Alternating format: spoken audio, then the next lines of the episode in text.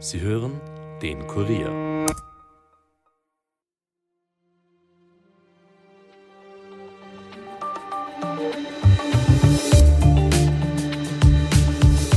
Es ist ein Treffen, das es in sich hat.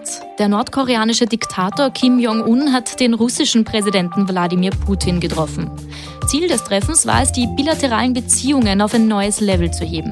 Der nordkoreanische Machthaber hat Putin dabei Unterstützung in seinem Kampf gegen den Westen zugesichert. Was die beiden vor allem auch eint, die gemeinsame Feindschaft gegenüber den USA. Neu ist diese russisch-nordkoreanische Allianz jedoch nicht. Und es spielen auch noch zwei weitere Staaten eine wichtige Rolle, nämlich China und der Iran. Vor allem der Ukraine-Krieg hat diese vier Staaten zusammenrücken lassen. So mancher befürchtet, es gebe eine neue Achse des Bösen. Ob man das tatsächlich so sagen kann und was hinter dieser Viererbande steckt, bespreche ich heute mit Ingrid Steiner-Garschi. Sie ist Kurier-Außenpolitik-Chefin. Mein Name ist Caroline Bartosch und ihr hört den Daily Podcast des Kurier. Schön, dass ihr zuhört.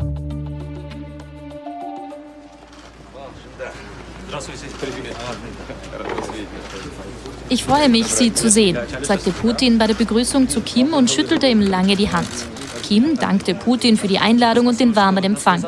Der nordkoreanische Diktator war am Dienstag mit dem Zug in Russland angekommen. Zunächst war allerdings offen geblieben, wann und wo die beiden sich treffen würden. Getroffen haben sich die beiden schließlich im Raumfahrtzentrum Vostochny. Das liegt mehr als 1500 Kilometer nördlich von Wladiwostok. Das wiederum rund 130 Kilometer von der Grenze zu Nordkorea entfernt an der Pazifikküste liegt. Putin war nach russischen Angaben bereits am Montag in Wladiwostok angekommen, um an einem Wirtschaftsforum teilzunehmen. Dafür, dass es bei der Begegnung von Putin und Kim um Waffenlieferungen an Russland gehen dürfte, spricht Analysten zufolge die aus Nordkorea mitgereiste Delegation. Ihr gehören hochrangige Vertreter des Militärs und der Rüstungsindustrie an. So ist unter anderem der Direktor der Munitionsindustrie Jo Chun Ryong dabei. Doch wie immer, Nordkorea würde Russland nichts anbieten, ohne dafür eine Gegenleistung zu erwarten. Worum es sich hierbei handelt, inwiefern da jetzt noch China und der Iran mitmischen und ob hier wirklich von einer neuen Achse des Bösen gesprochen werden kann, erklärt uns heute Ingrid Steiner-Garschi. Sie ist ehemalige Kurier-Brüssel-Korrespondentin und jetzt Ressortleiterin der Außenpolitik. Hallo Ingrid. Hallo Caro. Ingrid, wir wollen heute über die sogenannte Achse des Bösen sprechen. Bevor wir aber darauf gleich genauer zu sprechen kommen, beginnen wir mal ganz kurz bei dem Besuch des nordkoreanischen Machthabers Kim Jong-un in Russland. Der hat ja den russischen Präsidenten Wladimir Putin getroffen und Sie haben gesagt, bei diesem Treffen geht es vor allem darum, ihre bilateralen Beziehungen auf eine neue Ebene zu heben. Was heißt das denn jetzt überhaupt? Das heißt ganz bestimmt eine vertiefte Zusammenarbeit und im Speziellen was, was Waffenlieferungen angeht.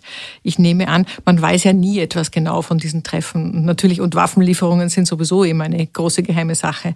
Aber in dem Fall geht es wohl darum, dass Russland darum gebeten hat, Artilleriegeschosse ähm, äh, zu bekommen aus Nordkorea. Denn Nordkorea hat riesige Mengen, riesige Mengen auf Lager. Man muss sich das so vorstellen, Nordkorea produziert ja ähnliche Waffensysteme wie damals in der alten Sowjetunion. Mhm. Das heißt, all diese Systeme und diese Geschosse und Munition ist, ist problemlos auch für Russland, für die russische Armee einsetzbar. Die können sie dann leider in die Ukraine schießen. Mhm. Und nachdem Nordkorea so gewaltige Lager hat, hat Russland darum gebeten, und zwar schon vor Monaten, ob Nordkorea sie liefern könnte. Und ich glaube, mit diesem offiziellen Besuch des nordkoreanischen Diktators wurde das jetzt sicher besiegelt. Mhm. Man muss ja auch dazu sagen, das ist der erste Besuch seit fünf Jahren des, ähm, des Machthabers von Nordkorea. Oder? Also das ist schon was Außergewöhnliches. Naja, der nordkoreanische Diktator, so wie sein Vater davor und sein Großvater davor, die, das waren jetzt nicht die gerade reiselustigsten mhm. Diktatoren der Welt. Und auch der jetzige Diktator, der Kim Jong-un, hat jetzt eine Pause von mehreren Jahren eingelegt. Ja, das stimmt. Es war ja auch Corona dazwischen und da hat also Nordkorea sich noch hermetischer abgeschirmt als jedes andere Land. Und das war jetzt der erste Besuch wieder seit Corona, ja. Und der letzte Besuch vor Corona, der galt auch ähm, dem russischen Präsidenten. Mhm. Jetzt hast du schon angesprochen, dass äh, Russland von Nordkorea vor allem Waffen haben möchte. Ähm, wie immer in der Politik wissen wir aber, es gibt kein Geben ohne Nehmen. Was möchte denn Nordkorea dafür haben? Nordkorea möchte angeblich ähm, Technologie für sein Satellitensystem warum, Gott behüte, Nordkorea unbedingt ähm, Satellitentechnik braucht oder warum sie das weiterentwickeln wollen, weiß ich nicht. Nordkorea ist ein bitterarmes Land. Mhm. Aber man vermutet auch, dass sie ihre Raketensysteme modernisieren und weiterentwickeln wollen. Und vermutlich wird es auch um Kohlelieferungen gehen, weil Nordkorea ist sehr energiearm und um Lebensmittel, weil davon gibt es nie genug in Nordkorea. Mhm. Jetzt kann man da ja eigentlich schon von einer russisch-nordkoreanischen Allianz quasi sprechen. Ähm, Putin hat ja auch schon bereits zugesagt, dass er die Einladung vom Diktator aus Nordkorea selbst nach Nordkorea zu reisen angenommen hat. Das heißt, diese Gespräche werden definitiv weitergehen, was darauf schließen lässt, dass sie sich wohl einig geworden sind. Äh, diese Allianz zwischen Russland und Nordkorea, das ist ja aber nichts Neues an sich, oder? Nein, das ist eine historische und man kann ja auch sagen, die Sowjetunion oder eigentlich im speziellen Stalin, Diktator Stalin, stand an der Wiege Nordkoreas. Es war ja so, die gesamte koreanische Insel war im Zweiten Weltkrieg von japanischen Truppen besetzt. Und als sich der Krieg zu Ende geneigt hat, im Frühling, Sommer 1945, sind vom Süden her amerikanische Truppen aufgerückt und vom Norden her nordkoreanische Truppen, aber die waren natürlich von der Sowjetunion unterstützt und die haben sich dann ungefähr in der Mitte getroffen. Mhm. Und das ist, das ist diese Waffenstillstandslinie, die heute noch gilt. Also Norden kommunistisch, Süden imperialistisch, unter Anführungszeichen, amerikanisch dominiert, frei. Und ähm, insofern gab es dann immer von immer wieder Unterstützung von der Sowjetunion. Später hat es dann nachgelassen, als die Sowjetunion zerfallen ist, dann sowieso. Aber der große Bruder im Rücken war immer China. Mhm. Wir kommen dann später auch noch kurz auf China zu sprechen. Bleiben wir noch ganz kurz bei Russland und Nordkorea, beziehungsweise bei dieser Allianz. Was sie ja eint unter anderem, ist auch die gemeinsame Feindschaft, wenn man so sagen möchte, gegen die USA. Jetzt haben sich die eben getroffen, haben schon gesagt, sie wollen ihre Beziehung auf eine neue Ebene heben. Das kann ja den USA jetzt ganz und gar nicht gefallen, oder? Nein, tut's auch nicht. Aber in dem Sinn kann jetzt die USA nicht besonders viel bewirken, weil also Nordkorea wird ja sowieso seit Jahren sanktioniert und zwar wirklich buchstäblich mit allem. Also eigentlich Nordkorea dürfte ja nicht einmal mehr eine Schraube bekommen von irgendeinem Land. Mhm. Es funktioniert aber trotzdem irgendwie. Und äh, Russland wird ja seit dem Ukraine-Krieg oder eigentlich im Speziellen seit der Annexion der Krim teilsanktioniert und seither und seit dem Krieg in der Ukraine natürlich mit größtmöglichem Maß sanktioniert. Also insofern viel mehr als noch, noch weiter drohen und schimpfen oder vielleicht noch die eine oder andere Sanktionsmaßnahme kann jetzt die USA auch nicht setzen. Mhm. Das heißt, da geht also eigentlich gar nicht mehr mehr.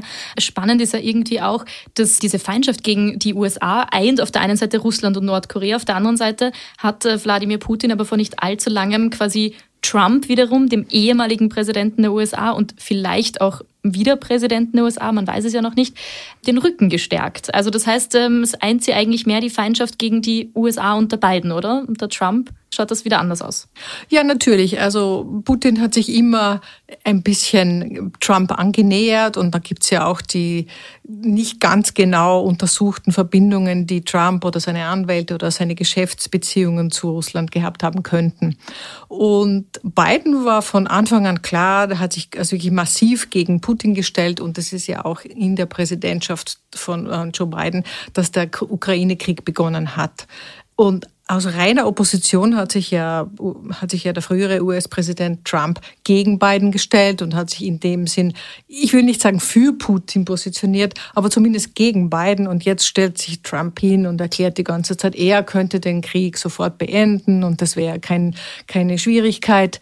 Und insofern stellt sich auch Putin hin und sagt, ja, Trump, der Arme, er wird von der amerikanischen Justiz verfolgt und es ist alles eine Hexenjagd und er, er solidarisiert sich sozusagen ein wenig mit Trump. Ja. Mhm. Kommen wir nochmal zurück auf die Allianz zu sprechen. Du hast mich vorher auch schon China ins Treffen geführt. Das hat er nämlich auch mitzumischen, genauso wie der Iran. Jetzt meine Frage, mal klären wir mal kurz die Basics. Was haben jetzt China und Iran damit zu tun? Also China ist würde ich sagen, der große Bruder Nordkoreas. Wenn nicht China Nordkorea stützen würde und dulden würde, dann würde Nordkorea vermutlich implodieren. Also Nordkorea ganz allein so abgeschottet es ist, könnte natürlich auch nicht existieren.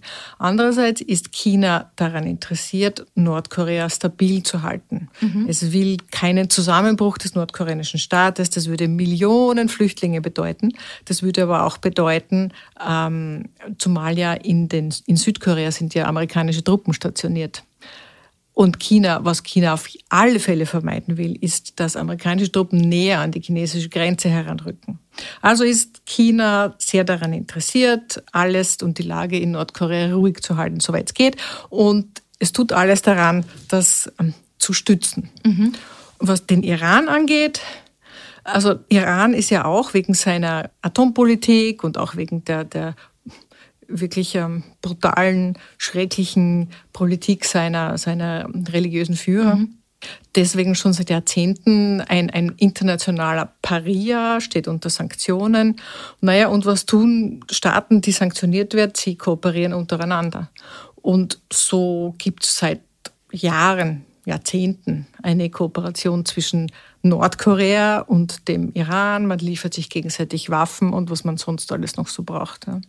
Die vier Staaten, über die wir jetzt gerade gesprochen haben, werden als mögliche neue Achse des Bösen bezeichnet. Das ist ein Begriff, den US-Präsident George W. Bush in einer Rede zur Lage der Nation im Jahr 2002 benutzt hat, und zwar um Länder zu beschreiben, die er damals beschuldigt hat, Terroristen zu unterstützen. Das heißt, das ist doch auch ein sehr historisch geprägter Begriff. Kann man jetzt in diesem Fall wirklich von einer Achse des Bösen sprechen? Ich würde davor hüten.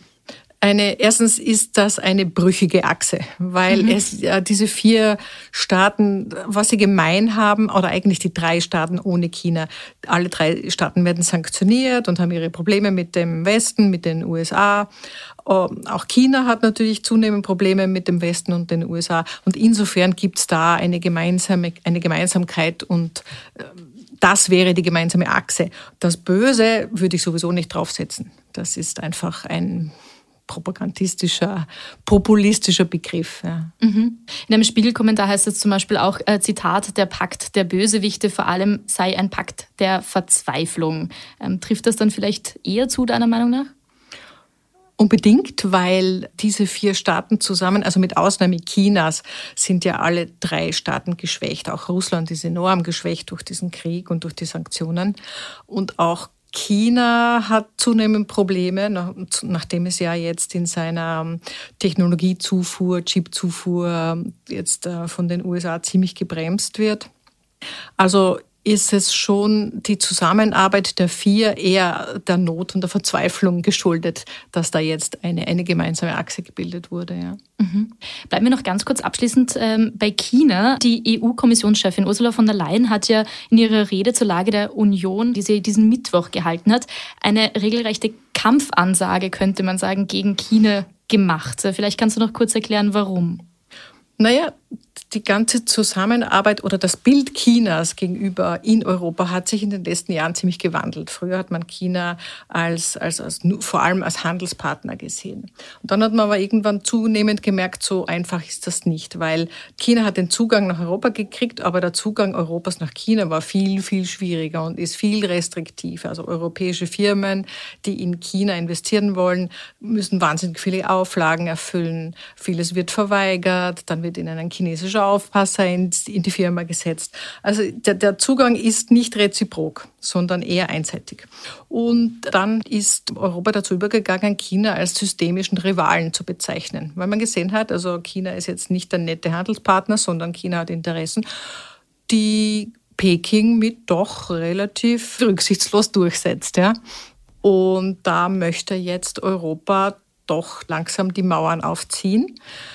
Man hat das, das schlimmste Beispiel, und das hat ja auch damals die EU-Kommissionspräsidentin erwähnt in ihrer Rede, der Zusammenbruch der europäischen Solarpanel-Industrie.